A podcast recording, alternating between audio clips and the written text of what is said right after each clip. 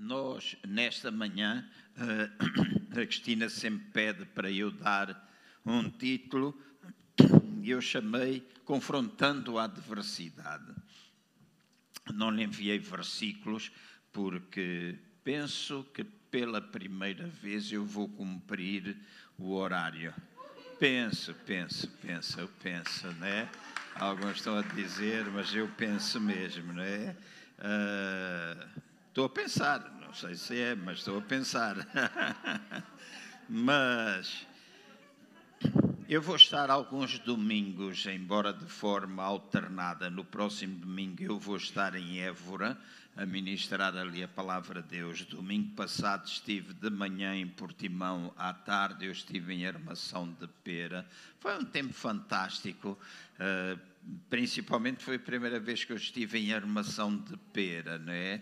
Uh, porque os cultos é quase tudo da parte da manhã, então é difícil nós dividirmos e o Algar fica longe, assim conseguimos alterar e no domingo anterior eu tinha estado em Aveiro, os irmãos estavam a insistir há muito para que pudesse estar ali e há algumas coisas que temos pensado em termos do futuro, mas Évora será, querendo Deus, o próximo domingo e no outro domingo, 19, eu estarei aqui para durante alguns domingos, eu não vou dizer que vou sempre chamar confrontando a adversidade, mas vou ao longo de vários domingos com mensagens que podem considerar-se parte de uma série ou simplesmente mensagens soltas que se interligam umas com as outras, mas falar um pouco acerca das qualidades que nós, enquanto cristãos, devemos ter quando estamos diante de adversidades, quando nós estamos diante de problemas, eles manifestam das mais diferentes formas e torna-se importante nos dias de hoje nós percebermos isso. A Igreja. Uh, a Igreja no mundo inteiro, principalmente na Europa, fala-se muito do continente europeu. Uh, há países onde há diferenças, uh, países como a América do Sul, a América do Norte, apesar das estatísticas apresentarem também uh, que a Igreja, pós-pandemia, está a sofrer um chocalhar tremendo. Né, assim é como que tivesse entrado numa paneira e uh, está a afetar em muitas áreas. Eu estive no Brasil uh, e vi, tive a oportunidade de estar em algumas igrejas ali, pelo menos pastores, falar, uh, numa especialmente que me convidou tive a oportunidade de falar com outros pastores, ler, saber acerca do que é que está a passar. Conheço um pouco a realidade de Angola também, porque me mantenho em constante contato com os irmãos. E a verdade é, e conheço um pouquinho da nossa realidade portuguesa, não é? Apesar de às vezes nós pensarmos que somos uns valentões todos, na realidade a igreja está a sofrer um chocalhar. E é no meio da prova que nós mostramos qual é a nossa fibra. É no meio das adversidades que nós mostramos do que é que nós somos compostos. Há muitos anos atrás, logo no início da Igreja Maná, eu juntava-me com primeiro grupo de oração, uh, éramos cinco, seis. Eu, o irmão Leonídio, Jim Reimer, o pastor Jorge Tadeu, era também o Case Corver. Éramos seis, sete, uh, ainda eu estava dentro da Assembleia de Deus, que decidimos orar pela nossa nação.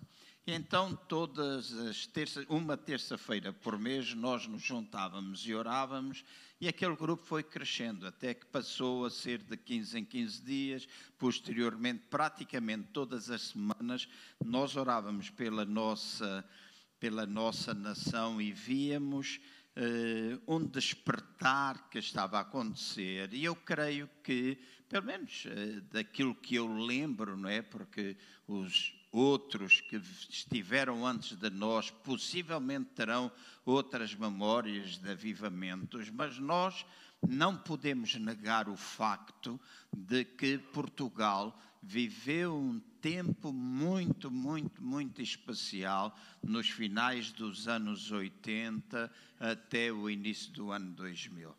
Despertamentos tremendos, igrejas que se multiplicaram, ministérios que foram levantados, muita salvação, muitas curas, muitas coisas, libertação aconteceu e nós orávamos, nós ministrávamos uns aos outros. E fui buscar esta história porque o pastor Tadeu dizia algumas vezes que é quando se espreme as bisnaga que se sabe o que é que está lá dentro.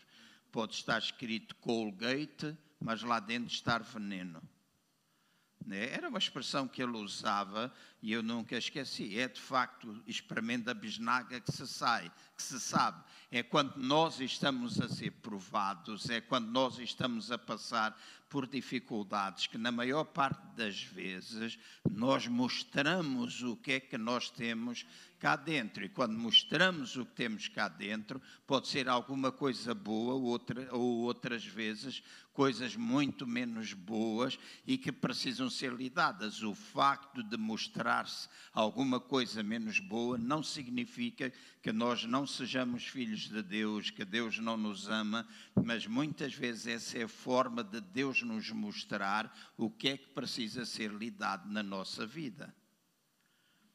E perante as adversidades, nós precisamos uh, manter-nos firmes. E creio que, mais do que nunca, está a ser necessário a igreja unir-se. E quando eu falo igreja, desculpem, quando eu estou a falar de igreja, eu falo corpo, mas também falo a igreja local. Para mim, tudo aquilo que causa divisão mesmo que revestida de uma capa de santidade, de espiritualidade, de que isto nós queremos assim, nós queremos assado, para mim, tudo aquilo que causa divisão é obra do inimigo. Para mim. Porque creio que o trabalho de Deus é um trabalho de união. Amém? Para mim, o trabalho de Deus é um trabalho de união. É um trabalho onde o amor está sempre presente. E o amor até cobre uma multidão de transgressões, e se formos ler primeiro aos Coríntios, não acusa, não aponta dedos, não julga mal, etc, etc. Isso é o que está escrito na palavra de Deus. Mas parece que há uma geração hoje que olha para a igreja e levanta todos os problemas e está sempre a ver dificuldades, e eu creio que neste tempo Deus está à procura de alguns bem, ele está à procura que todo o corpo faça, mas na realidade só alguns respondem a essa chamada de nós voltarmos a orar e interceder fervorosamente pela nossa nação. E seja líderes, seja irmãos e irmãs que se juntam intercedendo. Nossa igreja local precisa, o corpo de Cristo em Portugal precisa, mais do que nunca nós precisamos estar unidos. Nós vemos uh, muitas ligações a acontecerem, muitas que se estão a voltar para criação de mais instituições, e eu creio que quando nós pensamos no corpo de Cristo, nós não podemos pensar em organização. A igreja não é uma organização, a igreja é um organismo. E tenho visto criação espalhado pelos diferentes partes do país e até noutras. Agora tive, estive no Brasil, onde Muita coisa mudou, muita atmosfera espiritual mudou, porque as pessoas cada vez mais fazem as suas organizações, é o grupo do pastor não sei de quê, mais o grupo do, das pastoras, mais o grupo disto e o grupo daquilo. Em Aveiro nós juntamos-nos uma vez por mês, às vezes somos 12, outras vezes somos 30, outras vezes somos 35, 40, e têm dito e muitas vezes têm tentado e diz por que é que nós não nos organizamos, por que é que nós não criamos uma instituição, por que é que nós não criamos alguma coisa representativa e nomeamos aqui uma direção para orientar estas coisas todas. Eu tenho dito, no dia em que vocês fizerem isso, eu saio. Porque eu acredito que as nossas ligações não são organizações, é coração. E quando o CCVA nasceu, sempre foi isso. E aqueles que estão aqui, que são mais antigos, devem lembrar-se. Para mim, a nossa unidade não está à volta de um nome de um pastor, não está à volta de um nome de uma igreja, é importante a unidade dos nossos corações, porque quando a ligação é de coração, não se quebra. E alguns que estão aqui já me ouviram falar acerca de amizades de aliança, certo? Já me ouviram muitas vezes falar de amizades de aliança. E nas amizades de aliança, às vezes nós até não concordamos com tudo, mas nunca abandonamos a mesa nós podemos expor, se a ligação é de coração, a gente não abandona a mesa. Nós não abandonamos o lugar só porque estamos em desacordo. Uh, Eric Lavender está com 84 anos de idade, tem quase mais 20 do que eu.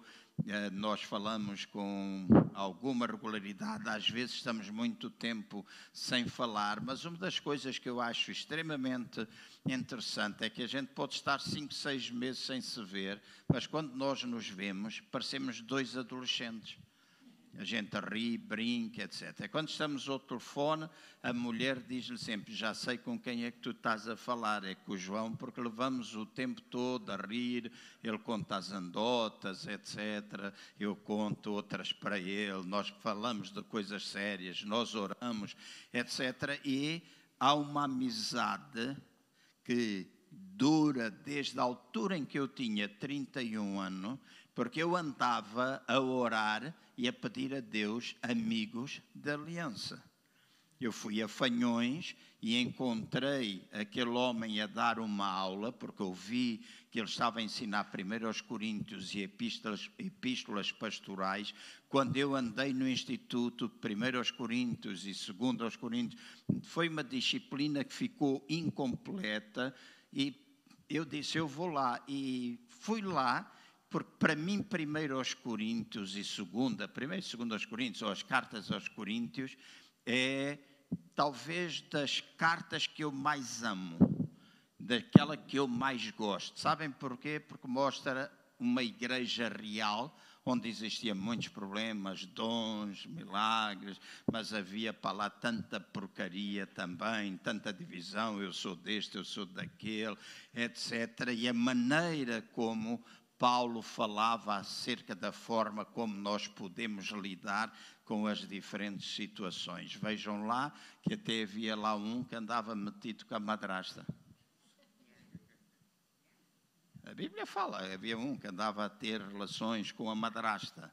E assim havia muitas divisões, havia muitos problemas nos casamentos, etc, etc. Então, igreja é alguma coisa é, vamos dizer, uma instituição, um organismo onde problemas podem acontecer, onde nós às vezes enfrentamos adversidade e precisamos compreender que nós somos parte uns dos outros. E ao fazermos a nossa parte, ao cumprirmos aquilo que é esperado que nós possamos cumprir, então nós vamos ser bem-sucedidos, nós vamos alcançar. Não é alguma coisa que está lançada sobre uma ou duas pessoas, e vou passar mais direta à mensagem, não é uma e creio que isto, e falava com o Ted Danson na quinta-feira, tivemos uma hora e meia ao telefone, nós de vez em quando falamos,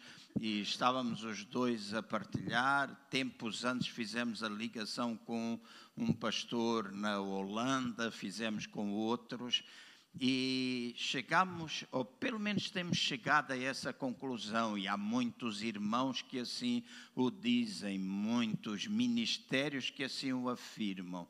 Neste não é um tempo das superestrelas, e esta é uma expressão que já uso há muitos anos, ou seja, esta não é a altura de alguém brilhar lá de cima, cá para baixo, e os crentes fazerem pévia, não fazerem nada é o tempo de um corpo todo se movimentar, em que cada um, ouçam bem, cada um cumpre o seu ministério. E esta igreja vai nesta direção. Ouçam bem o que eu estou a dizer. Esta igreja vai nesta direção. Quando assumi o pastorado aqui, o Senhor falou comigo. E eu não gosto muito de utilizar Deus falou, porque há para aí muita gente diz Deus falou, Deus falou, Deus falou, Deus falou, e às vezes não falou nada, né?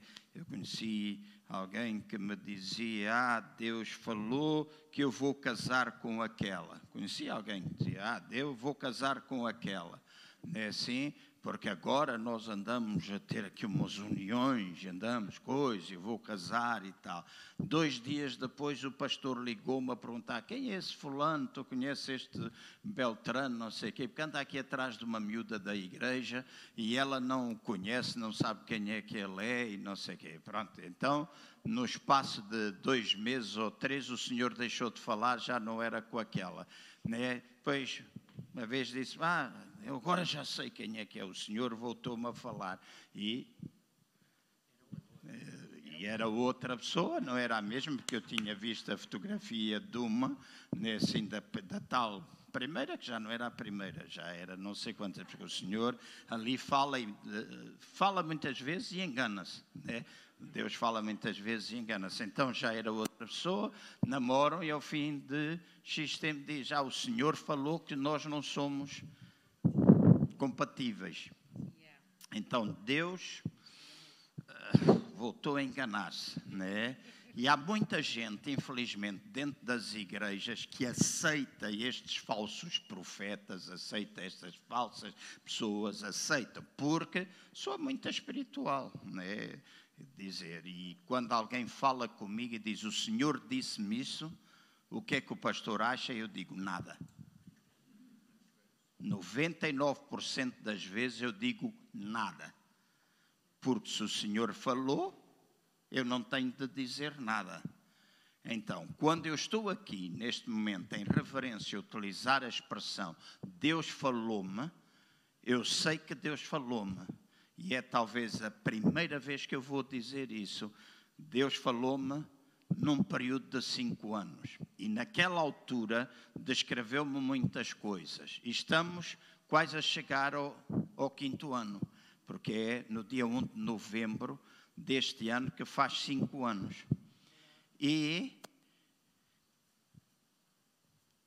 a igreja está neste momento no ponto aonde Deus a quer levar.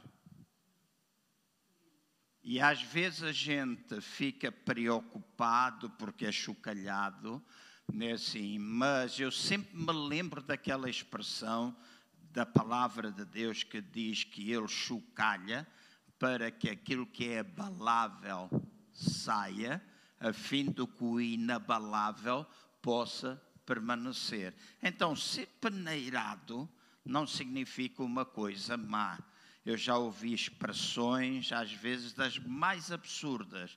Alguém dizia que há um tempo CCVA morreu.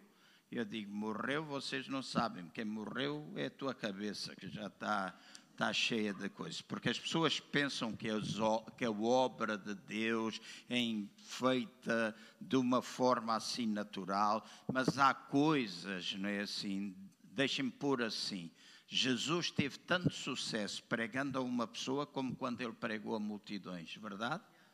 E ele investiu tempo com um investiu tempo com multidões. Todos nós queremos crescer, todos nós queremos crescer, todos nós queremos crescer, é bíblico crescer numericamente, mas escutem bem o que eu vou dizer: não é possível Quer dizer, é possível crescer numericamente, mas se nós não crescermos organicamente, se nós não crescermos qualitativamente, este crescimento numérico perde-se.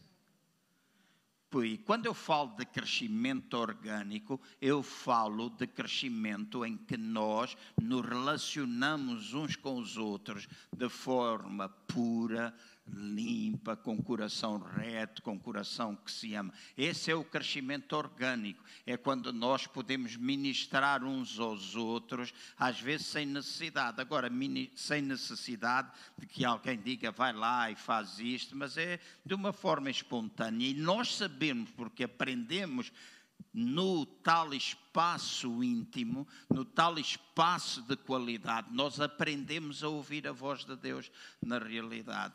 E a voz de Deus às vezes parece ser uma coisa porque nós estamos muito emocionados, positivo ou negativamente, às vezes sentimos coisas que nem sempre significa que são boas ideias. O Tim Story escreveu um livro, um dos evangelistas, ele diz. Uh, boas ideias nem sempre são ideias de Deus. Basicamente era o título do livro que nós chegámos a publicar. Às vezes uma boa ideia não significa que seja uma ideia de Deus. Então, nós precisamos muitas vezes testar, nós precisamos muitas vezes provar.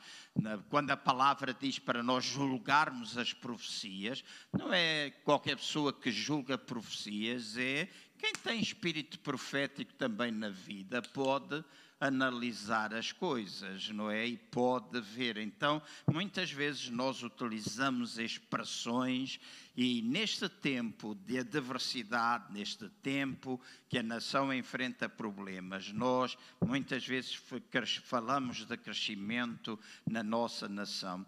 E eu lembro-me que quando fui pastor, presidente da Aliança Evangélica, nós tínhamos aproximadamente duas mil igrejas no nosso país. Neste momento, portanto, e já passaram 12 anos do meu segundo mandato na Aliança, já passaram 12 anos. Neste momento, houve um crescimento exponencial do número de igrejas no nosso país, houve, mas a grande maioria são igrejas que vieram ou são oriundas do Brasil que tanto podem permanecer, e as grandes estrutura, com estruturas brasileiras permanecem, durante o primeiro período da pandemia, em Lisboa fecharam 30. Não é? Porque servir a Deus eh, implica também permanência.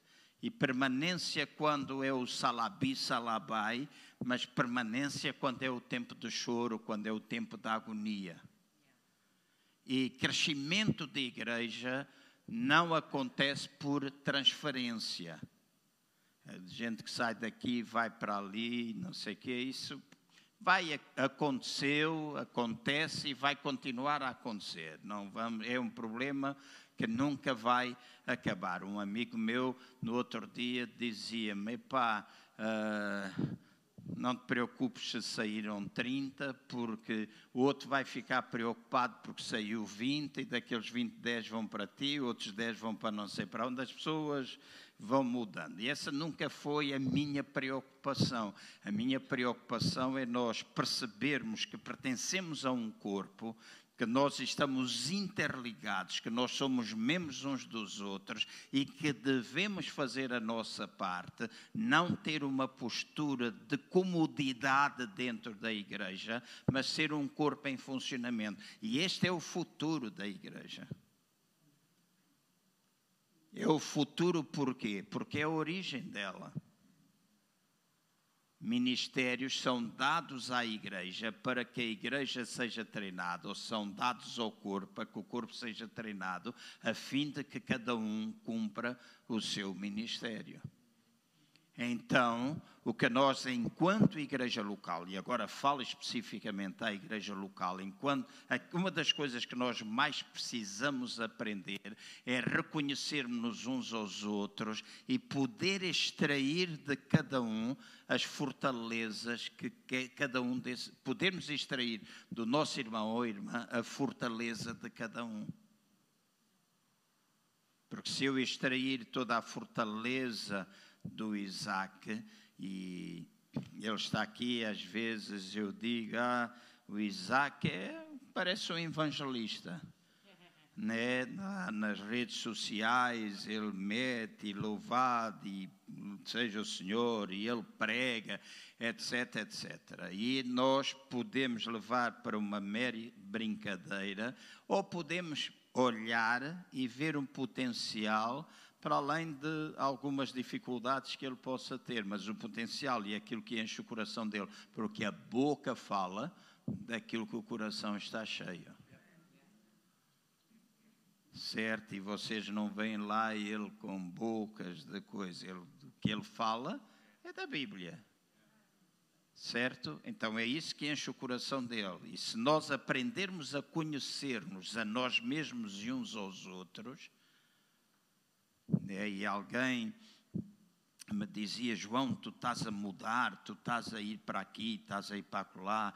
Eu digo, não, sou pastor há, vai fazer dia 1 de agosto, 44 anos, 44, nunca deixarei de ser pastor, mas uma das coisas que o Senhor me falou também a mim e já há alguns anos, e há um ano e meio atrás eu tomei uma decisão, é que eu vou me importar muito pouco aquilo que as pessoas dizem. Durante muitos anos importava-me, este dizia, aquele, e a gente tenta andar ali sempre a, harmonizar as coisas, mas começar a focar naquilo que acredito ser meu ministério também, e que pode ser misturado com outro, porque já houve tempo, a força nem sempre sempre é a mesma, mas já houve alturas que eu fazia dez coisas ao mesmo tempo.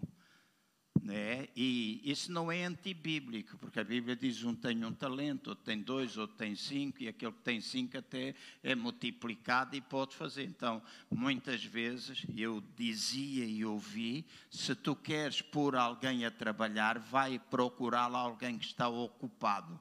Quando Jesus chamou discípulos, não chamou nenhum que estivesse a dormir. Chamou todos aqueles que estavam a trabalhar. E às vezes são aqueles que mais trabalham, que mais são usados, que os talentos são multiplicados, porque não os escondem. Nós podemos, ah, à espera. Não, como é que a igreja reconhece? Quando tu fazes, quando tu começas a agir, a igreja reconhece dessa forma. E nós precisamos perceber isso, que uma das coisas importantes para mim é chegar perto das pessoas e levar as pessoas a serem curadas interiormente. Estivemos em Aveiro no dia 21, o outro, sabe, fez ontem 15 dias, creio eu, fez ontem 15 dias. Foi muito, muito, muito interessante, porque estavam ali algumas pessoas descrentes, estavam ali alguns pastores, e tive pelo menos dois, e não vou citar nem o exemplo, nem o nome deles por uma questão ética, mas o que eu posso dizer é que um dizia: Este dia foi transformador para mim pela primeira vez, e estou a falar de um homem com 60 anos de idade, ou 58, pela primeira vez ele disse: Eu vou sair, eu saio daqui decidido, pela primeira vez na minha vida, a lutar pelos meus sonhos, porque toda a minha vida eu matei os meus sonhos. Semana passada estive em Portimão, falei com 60 pastores aproximadamente no dia 9 de julho, vou estar a fazer um seminário para divorciadas, viúvos, solteironas e casais em problemas. Um irmão ofereceu uma sala no hotel e os pastores disseram: Nós vamos enchê-la em 100 lugares. Foi a promessa deles, eu estou a falar da promessa deles. E 20 pessoas que já estão inscritas são todas mulheres que nunca puseram o pé numa e única igreja. Então, para mim, é descobrir o que eu sou, que é que, para que é que eu sou chamado, qual é o meu tempo no presente, qual é o capítulo na minha vida.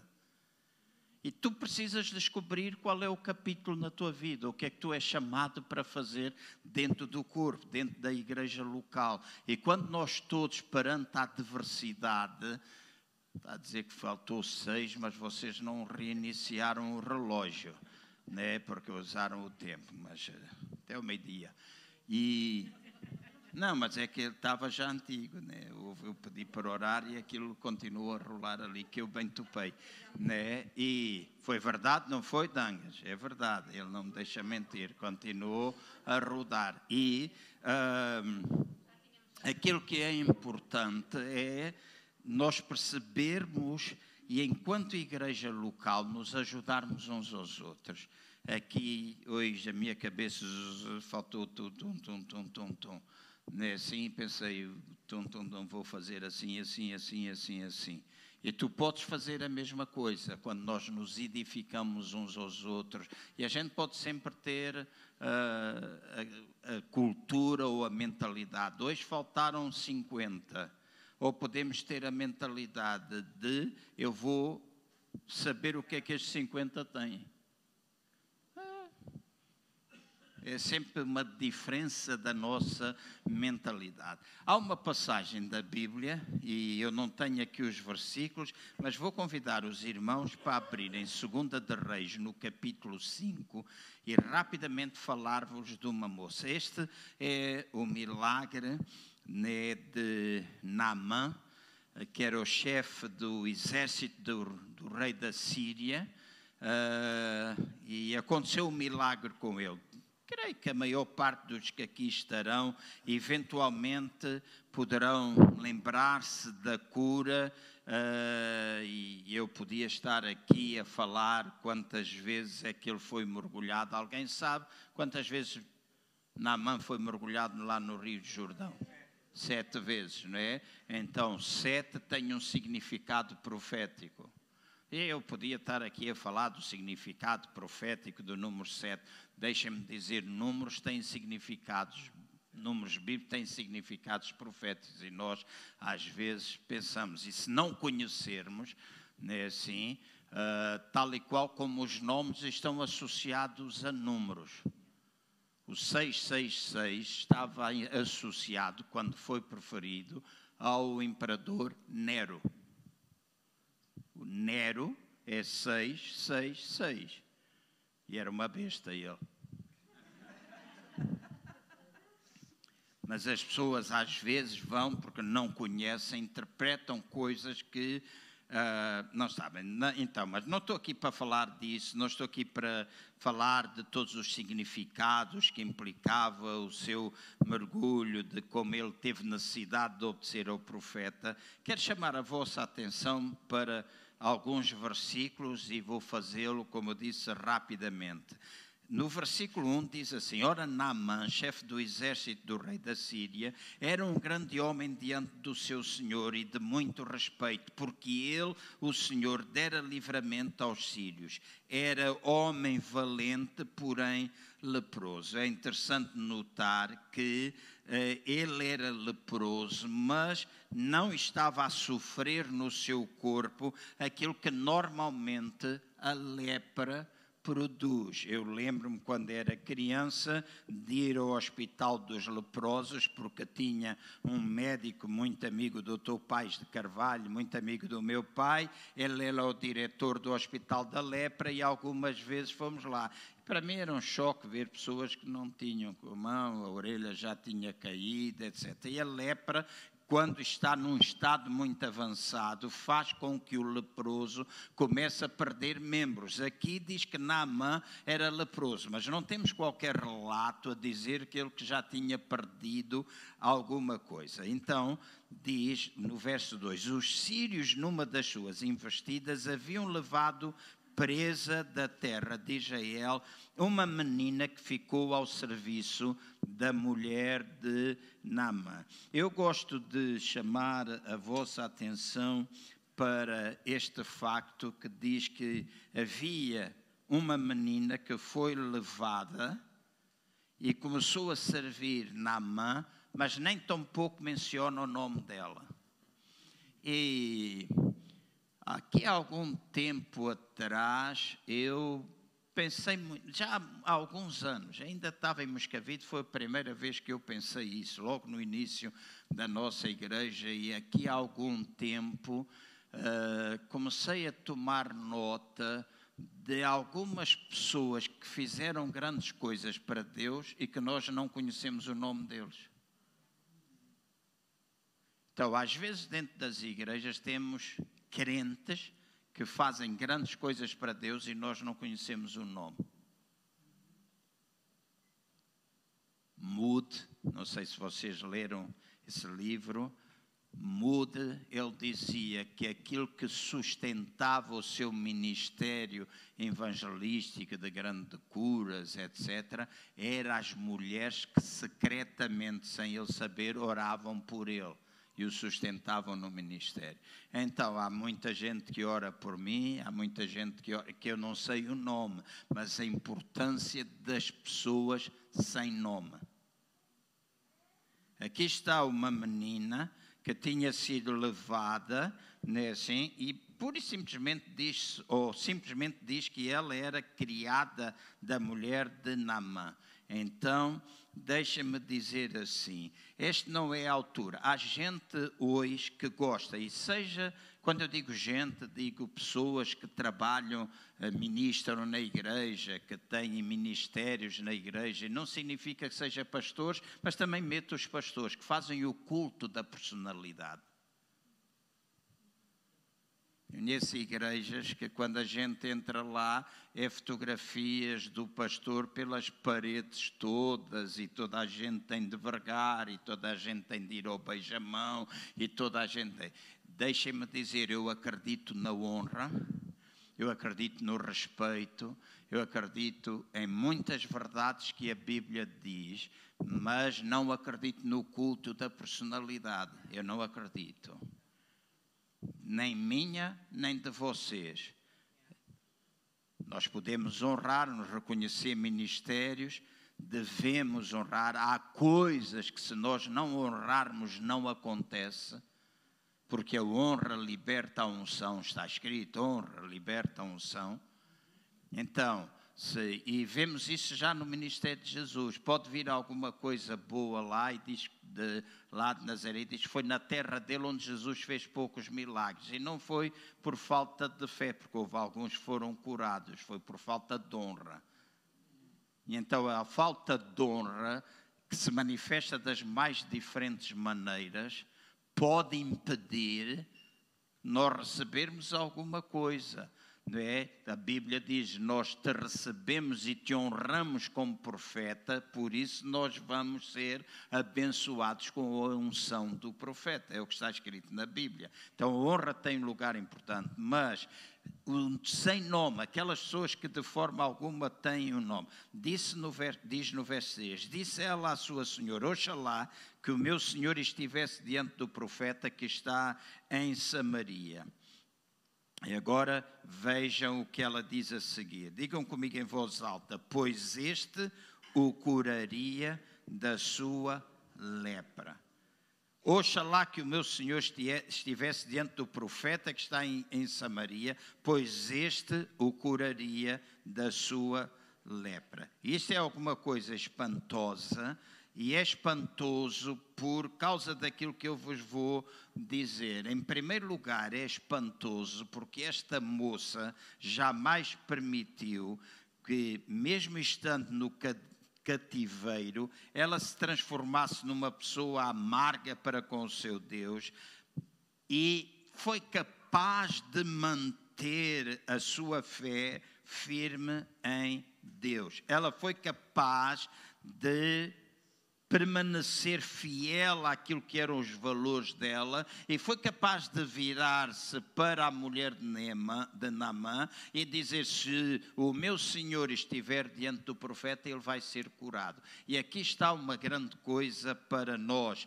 Nós precisamos ver nos livros da mentalidade de cativeiro.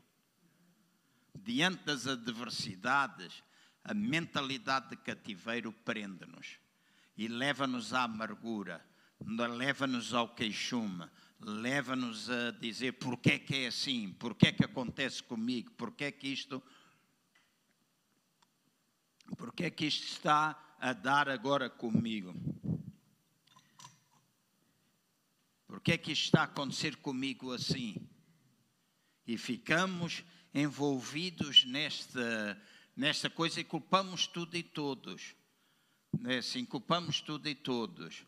Uh, hoje há muitos, deixem-me dar só um exemplo, está-me a vir à cabeça. Hoje há muitos concursos públicos que são só fachada, certo? as pessoas já estão todas escolhidas, já têm a cunha, o Marcelo, ou o António Costa, ou o Presidente da Câmara, ou o Presidente lá dos Correios ou dos Bombeiros já assinaram a dizer que é o António que vai entrar, e o António, Manel, Joaquim, a Maria, o Josefa e Madalena, e não sei que, toda a gente manda currículos. Há algum que às vezes tem de 0 a 20, vamos pôr assim, tem 19, mas quem entra é o que tem 12. E tem sempre uma desculpa, é porque tem mais experiência. Às vezes é porque não tem experiência. Hoje há uma coisa estranha que acontece e conheço muita gente que diz: tu tens qualificações a mais para fazeres este trabalho. Então, estas coisas acontecem, estas coisas acontecem, e eu pergunto: que culpa tem Deus? Ah, mas eu orei, eu vou à igreja, eu vou não sei quê. E em vez de tomarem uma postura totalmente diferente e continuarem a, na persistência e bater e fazer, param, culpam Deus, culpam a igreja e a melhor coisa é vou bazar daqui para fora porque isto é tudo igual, isto é tudo a mesma coisa.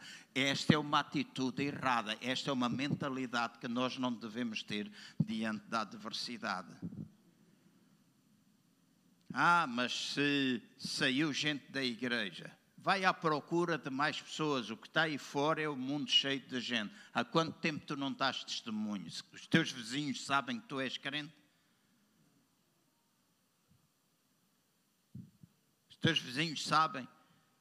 Já falaste aos teus colegas, falas na escola, dás conhecimento disto e daquilo. No outro dia, uma jovem dizia: há não sei quantos anos eu ando na escola com esta pessoa e foi só porque eu disse que eu era crente, cheguei à conclusão que era crente e agora oramos as duas juntas. Mas há muitos anos estavam, porque não sabiam, elas não oravam, não tinham tempo juntos. Então, na adversidade, quando falha alguma coisa ou quando nós estamos perante um problema, nós não devemos ficar amargurados, não devemos começar a dizer que, ah, eu não compreendo isto, não compreendo aquilo, Deus é culpado, quando na realidade Deus não é culpado e deixares a igreja não te resolve o problema e deixa-me dizer sem querer profetizar nada de desgraça para a tua vida, vou dizer assim, aumenta os teus problemas. Porque as cidades de refúgio em Números, capítulo 6, eram lugares para onde os criminosos fugiam e diz que enquanto estivessem dentro da cidade, depois do seu crime ter sido julgado, se fosse alguma coisa voluntária, eles tinham de ser condenados, mas se fosse uma coisa involuntária, enquanto estivessem debaixo do guarda-chuva da cidade de refúgio e o sumo sacerdote estivesse vivo, eles estavam protegidos. Quando o sumo sacerdote morria e eles iam embora, e ficavam salvos, ninguém podia mais tocar neles. E as cidades são exemplos ou são figuras da igreja neotestamentária. E aquilo que nós todos precisamos perceber é que nós, ao estarmos na igreja, estamos debaixo do seu guarda-chuva. E uma coisa que eu posso garantir aos irmãos: o nosso sumo sacerdote está vivo e não vai morrer. Então, enquanto nós estivermos juntos, ah, não é importante a igreja, ok, hoje há o grupo dos desagrejados né? e que é cada vez mais crescente. Ah, eu amo a Deus, etc. E é verdade, nós podemos amar, relacionar. O nosso maior relacionamento deve ser individual, pessoal, lá na casa, durante o dia, a tomar banho, sentado na sanita, a conduzir o carro. Nós podemos manter relação com Deus, mas não deixa de ser importante nós congregarmos. Certo? não deixa de ser importante, é bíblico também. Então, quando ouço falar muito dos desagrejados, a minha cabeça entra um bocadinho em curto-circuito. Então, não tens de pensar por que é que aconteceu assim, não tens de ficar amargurado diante das adversidades, mas diante da adversidade tu deves demonstrar a tua fé tu deves demonstrar do que é que tu és composto, o que é que está dentro de ti, ter cuidado com a tua língua, ter cuidado com a tua vida, ter cuidado com os teus pensamentos, ter cuidado com tudo isso. E eu sei que muita gente diz: Ah, o pastor João hoje fala disso. Há muitos anos que eu amo a situação da cura da alma. Ontem o meu irmão dizia: Pá, eu aprecio isso na minha vida Uh, dizia-me ele, acho interessante, porque eu sempre que alguém falar dessas coisas, eu disse, deixa-te lá dessas mariquices, porque vamos, vamos para a frente. Mas, quando tu tens um estilo de vida em que tu não consegues superar muitas áreas na tua vida, ouve bem aquilo que eu te vou dizer. Lá no fundo, na raiz, está um problema que tu precisas resolver, lá escondido. E venha quem quiser dizer, chama aquilo que quiser. A palavra de Deus chama. A nossa atenção não é para aquilo que está à superfície, mas para aquilo que é raiz. E é raiz que nós sempre temos de tratar. Seja nas finanças, seja na família, seja na saúde, seja o que for, nós precisamos tratar da raiz. Então, não tens de estar aqui a dizer, ah, eu tenho a igreja e, e os outros. Não, preocupa-te contigo, trata da tua mente, porque se tu não tratares da tua. Se, primeiro, se não tratares da tua comunicação, tu vais ter problemas com os teus pensamentos. Né? Então, se não tratas da comunicação, tu vais ter problemas com os pensamentos, porque é a comunicação que gera pensamentos. Seja a comunicação verbal ou não verbal. É os pensamentos que geram sentimentos. Os pensamentos é que geram sentimentos.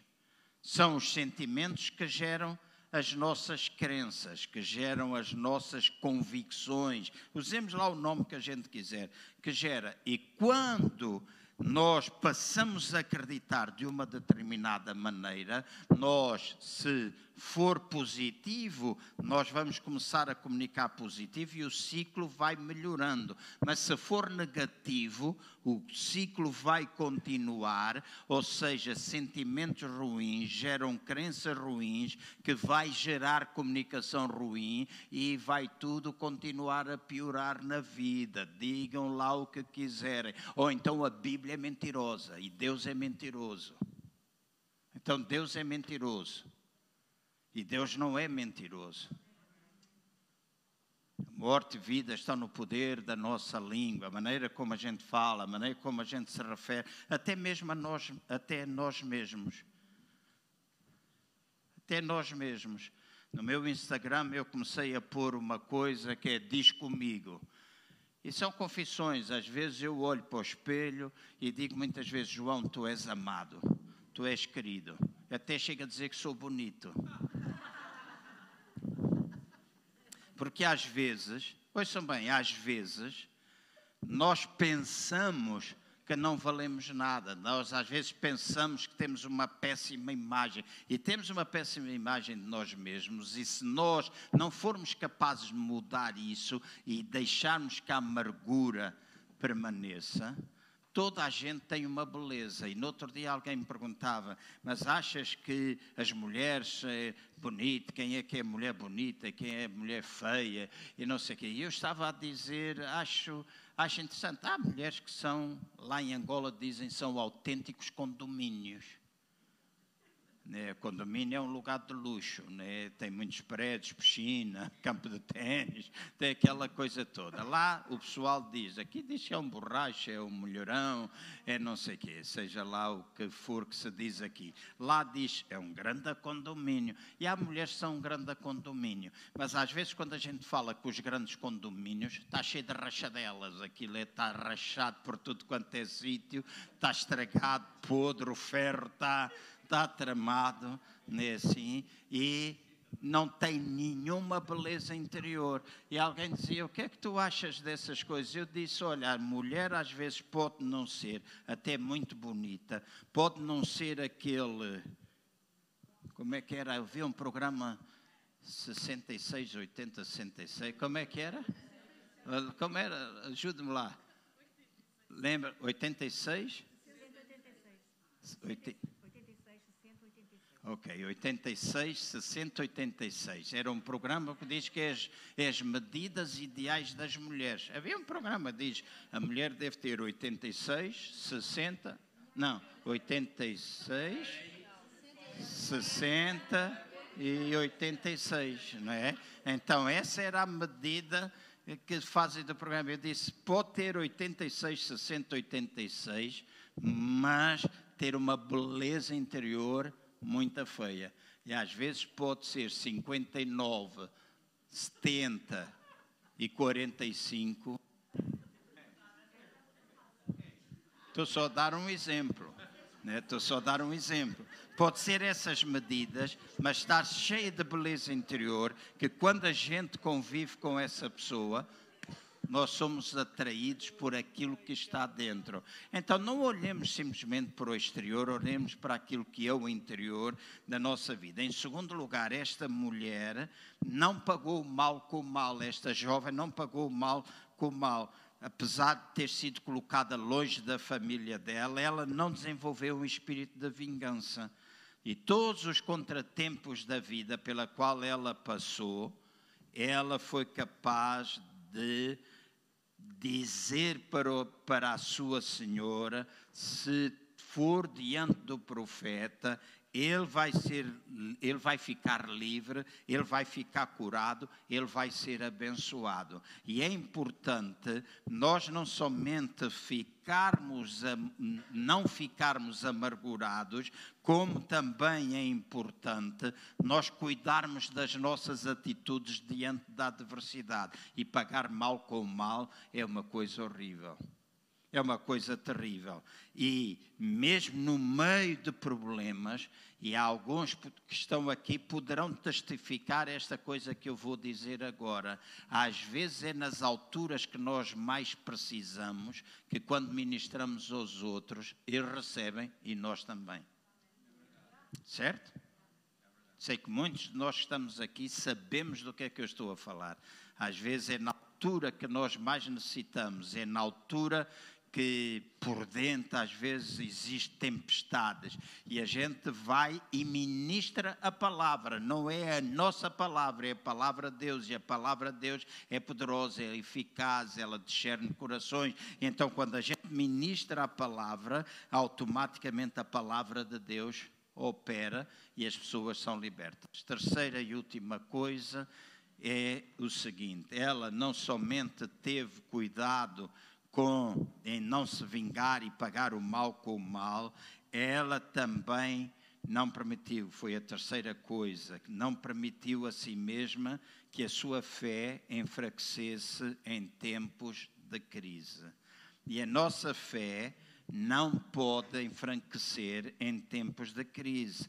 Quando enfrentamos crises, quando enfrentamos adversidades, sejam elas de cariz espiritual, emocional, financeiro, de igreja, de relacionamentos, etc., nós devemos ter a certeza absoluta que Deus é conosco, porque Ele nunca nos abandona. Ou então, aquilo que nós cantamos aqui nos corinhos e, e aquilo que nós falamos, e que Deus é conosco e que Deus nunca nos abandona, é outra vez uma grande hipocrisia porque Ele está conosco sempre, está conosco mesmo quando a gente está na fossa, né? quando a gente está lá no fundo. Deus continua lá conosco e Ele não diminuiu o seu amor para conosco, Ele nem diminuiu tampouco a nossa aceitação. Às vezes Ele está simplesmente em silêncio e às vezes o silêncio incomoda.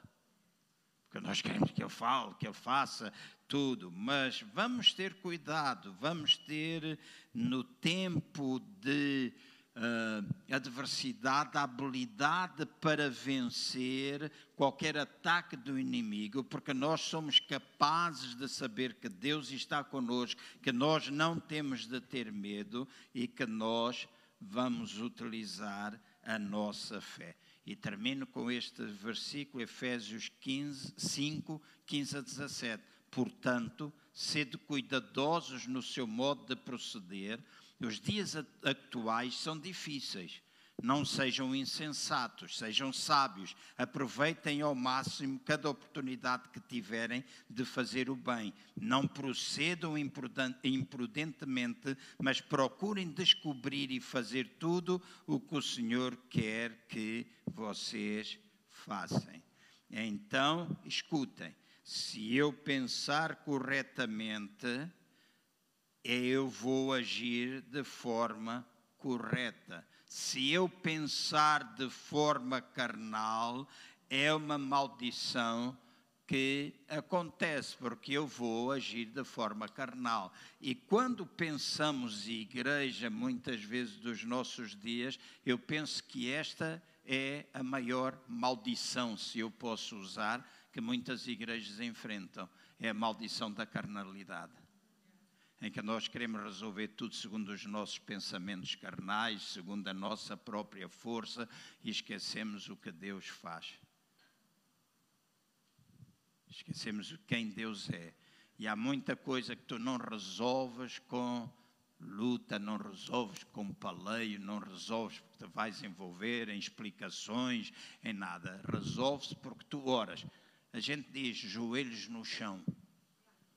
É, a gente diz joelhos no chão, mas pode ser joelho no chão, pode ser sentado no banco do carro, pode ser, a tomar banho, pode ser deitado na cama, mas muita coisa resolve-se com a oração. E muitas vezes resolve-se com a oração individual, mas acima de tudo, quando tu encontras alguém que está num nível espiritual que consegue compreender quando a, carnalidade está a funcionar e tu fazes orações de concordância. E quando tu fazes orações de concordância, a Bíblia diz que aquilo que tu ligas aqui, lá, o que desligas aqui é desligado lá. Então, quando há oração de concordância, oração de concordância é muito poderosa. E às vezes aquilo que nos preocupa são, acabam por ser bênçãos de Deus. Aham. Às vezes eu fico preocupado, ah, esta coisa, ah, oh, e a gente fica aqui racionalmente a pensar, mas outros que oraram ficam tranquilamente a descansar, dizendo: Deus, obrigado. Deus, obrigado. Porque há coisas que são valores cristãos, bíblicos, etc., em que valem mais do que muitas coisas que nós às vezes pensamos, e até do que números. Muitos anos, comecei um livro e um dia eu vou acabá-lo.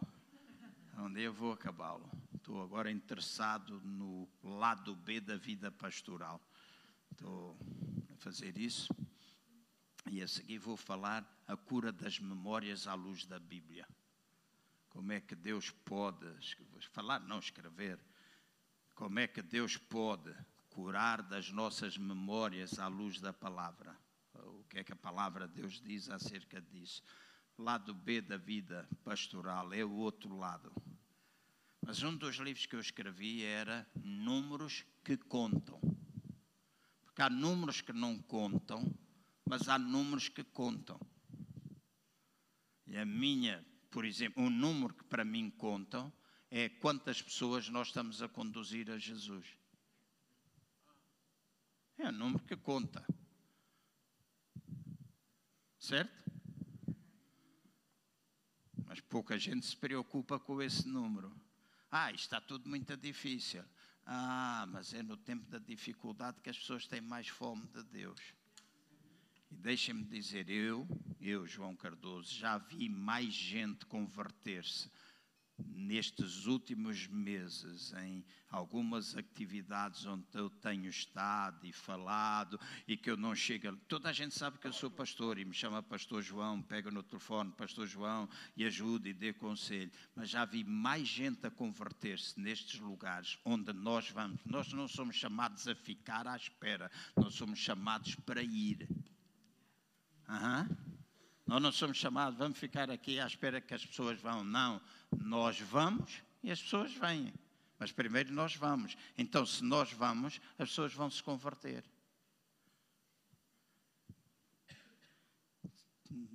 Vou fazer eh, aquela palestra para as solteiras e divorciados, viúvos e tal.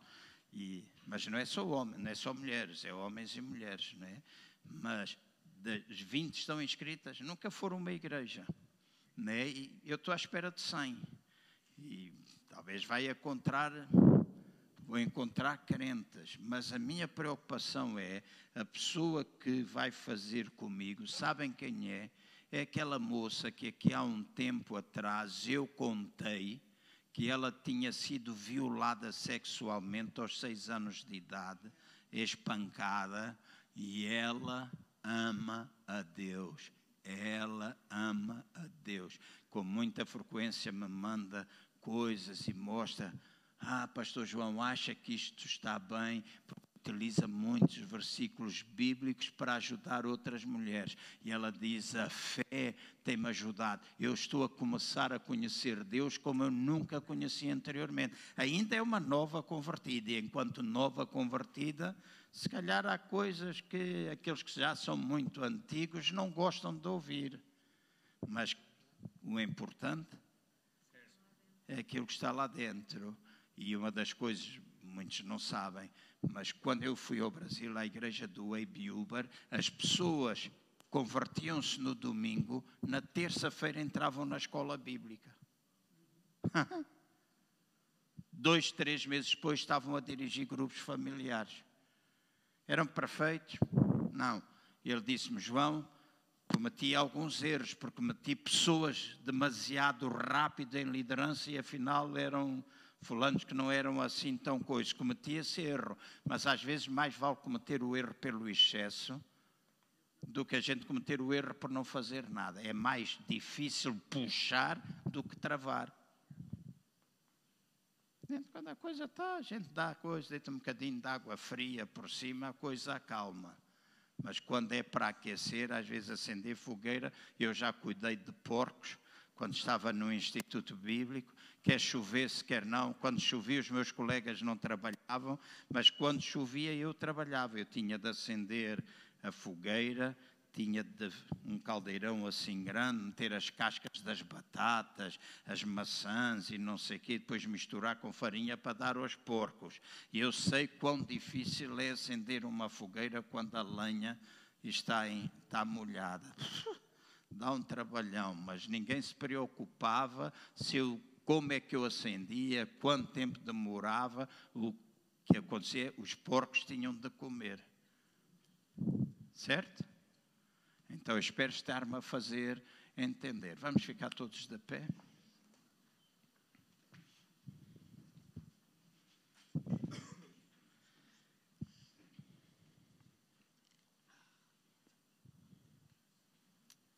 Tenho a comunicar que não consegui.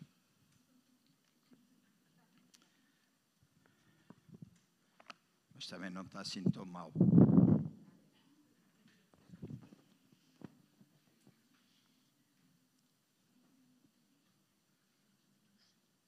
diante da adversidade, como é que tu te comportas? Qual é a adversidade que tu estás a passar na tua vida hoje? O que é que tu tens falado? Quais os pensamentos que tens gerado?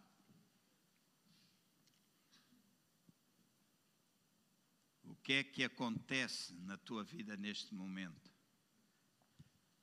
Como é que tu te sentes?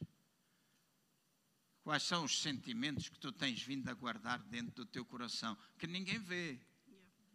Os sentimentos ninguém vê, a gente não, não vê. Às vezes só vê passado um tempo quando a gente começa a ver ações. Na época gerou a crença que leva a comunicação, comportamentos, etc. Mas o que é que tu tens guardado dentro do teu coração?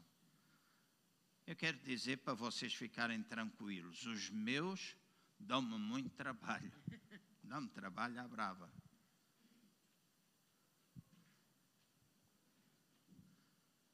Os teus, o que é que está, o que é que na adversidade, como é que tu estás a confrontar, como é que tu falas, como é que tu tens falado de ti mesmo, dos problemas que te afligem, da tua saúde, como é que tens referido a Deus ah, porque não tenho isto. No outro dia, alguém me escreveu uma mensagem e dizia: Eu já mandei não sei quantos currículos, eu já mandei, porque eu tive numa igreja, se não, não te vi aqui na igreja, e ela disse: Eu não sei se eu vou lá mais, porque já mandei tantos e não, não fui empregado, e não sei se vou lá mais.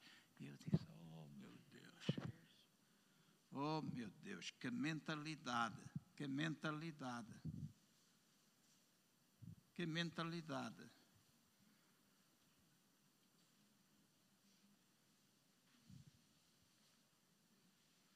Vai fazer qualquer coisa, vai varrer casas. Se não tens trabalho, fala comigo, vais viver para Aveiro arranja um apartamentozinho pequenino, um quarto lá num, sítio qualquer que pagam lá 300 euros por mês por um quarto, mas tu vais ganhar entre 7 a 9 euros a hora a, a limpar casas. Uhum. Não queres ir para Aveiro? Vai para o Algarve. Levam 9 euros a hora para limpar a casa. Diz que demora 3 horas, gasta uma, recebe três e é uma hora. Ainda fica tudo cheio de teias de aranha.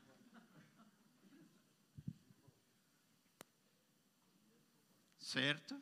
Estou a falar a sério, agora estou a falar a sério. Não te ponhas a queixar que não há trabalho. Há muito trabalho. Pode não ser tudo aquilo que tu queres, mas há trabalho.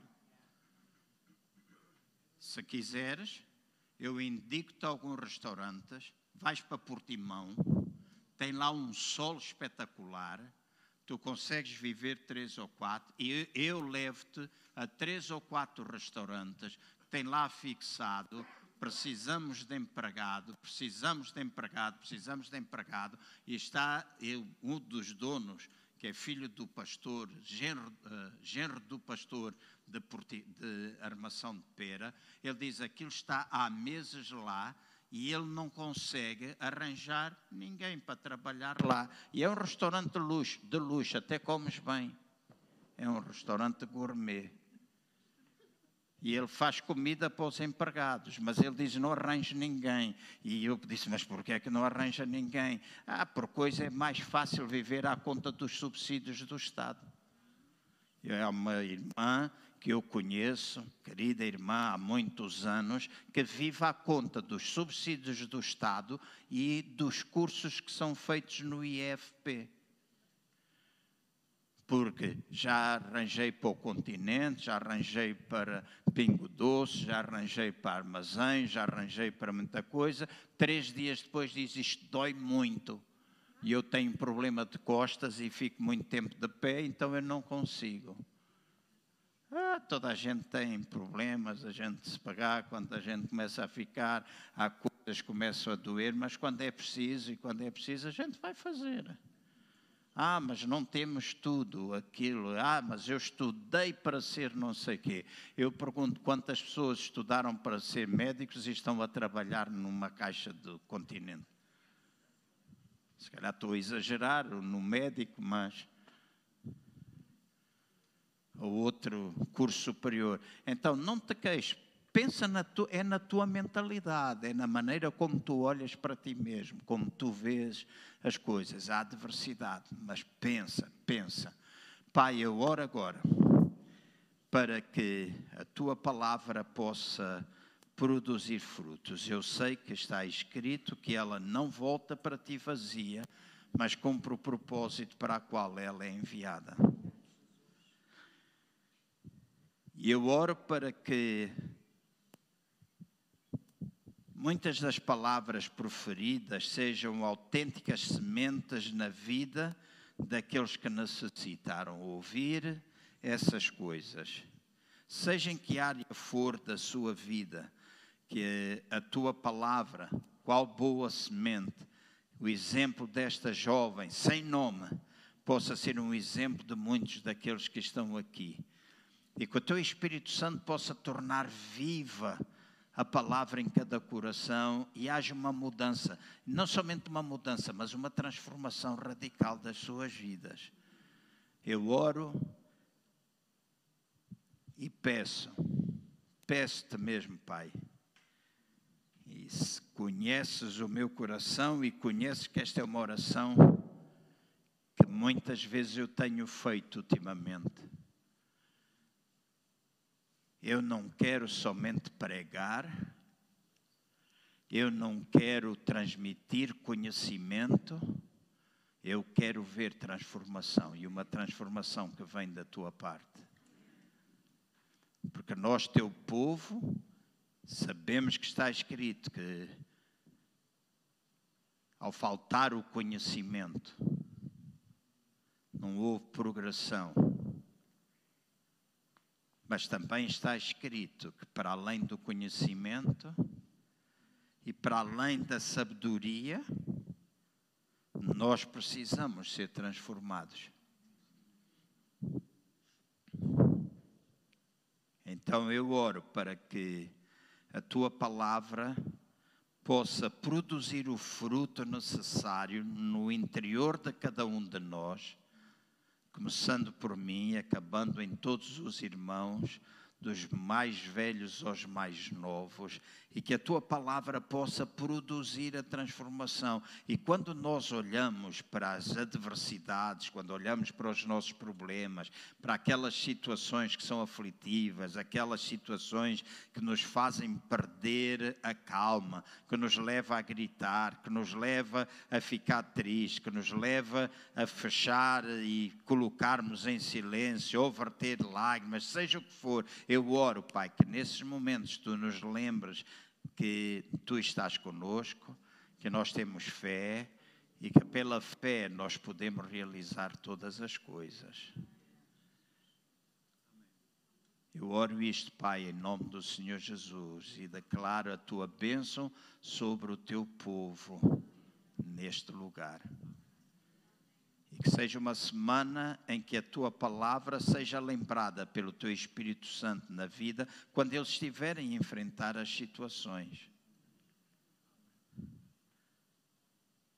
Lembrar os améns que nós dissemos aqui, lembrar os cânticos que nós cantamos, quantas vezes levantamos a mão, quantas vezes abanamos a cabeça, quantas vezes nós dissemos dentro de nós, é isso mesmo que nós precisamos, que nessa altura, no momento da adversidade, nós possamos lembrar isso e o Teu Espírito Santo traga isso à memória e nos leva a ter atitudes de transformação, de confrontação diante da adversidade, que faz de nós cristãos fortes, fortalecidos em Ti, na Tua palavra, estabelecidos também na Tua casa, sendo membros uns dos outros. Eu oro, oro, Pai, eu te peço para que esta semana muitos possam viver experiências novas no relacionamento.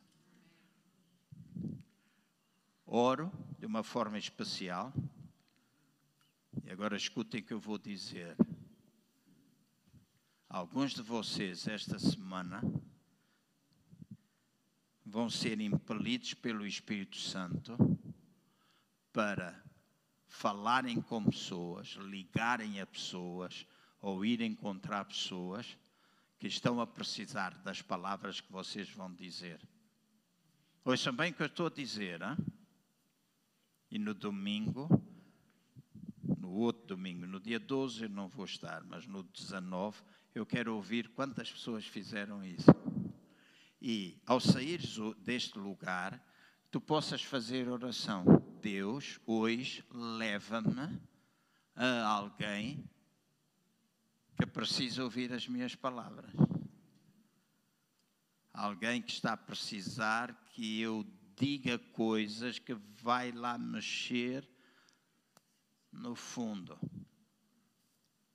e não sei porque eu estou a dizer isso, mas eu sinto no meu espírito dizer a alguns de vocês, não são todos, mas alguns de vocês, vão ser impelidos a fazer isso pelo Espírito Santo de Deus. E terão a sabedoria, terão o conhecimento e terão o Espírito Santo a ajudar. Por isso, Pai, eu oro por cada uma destas pessoas, em nome de Jesus.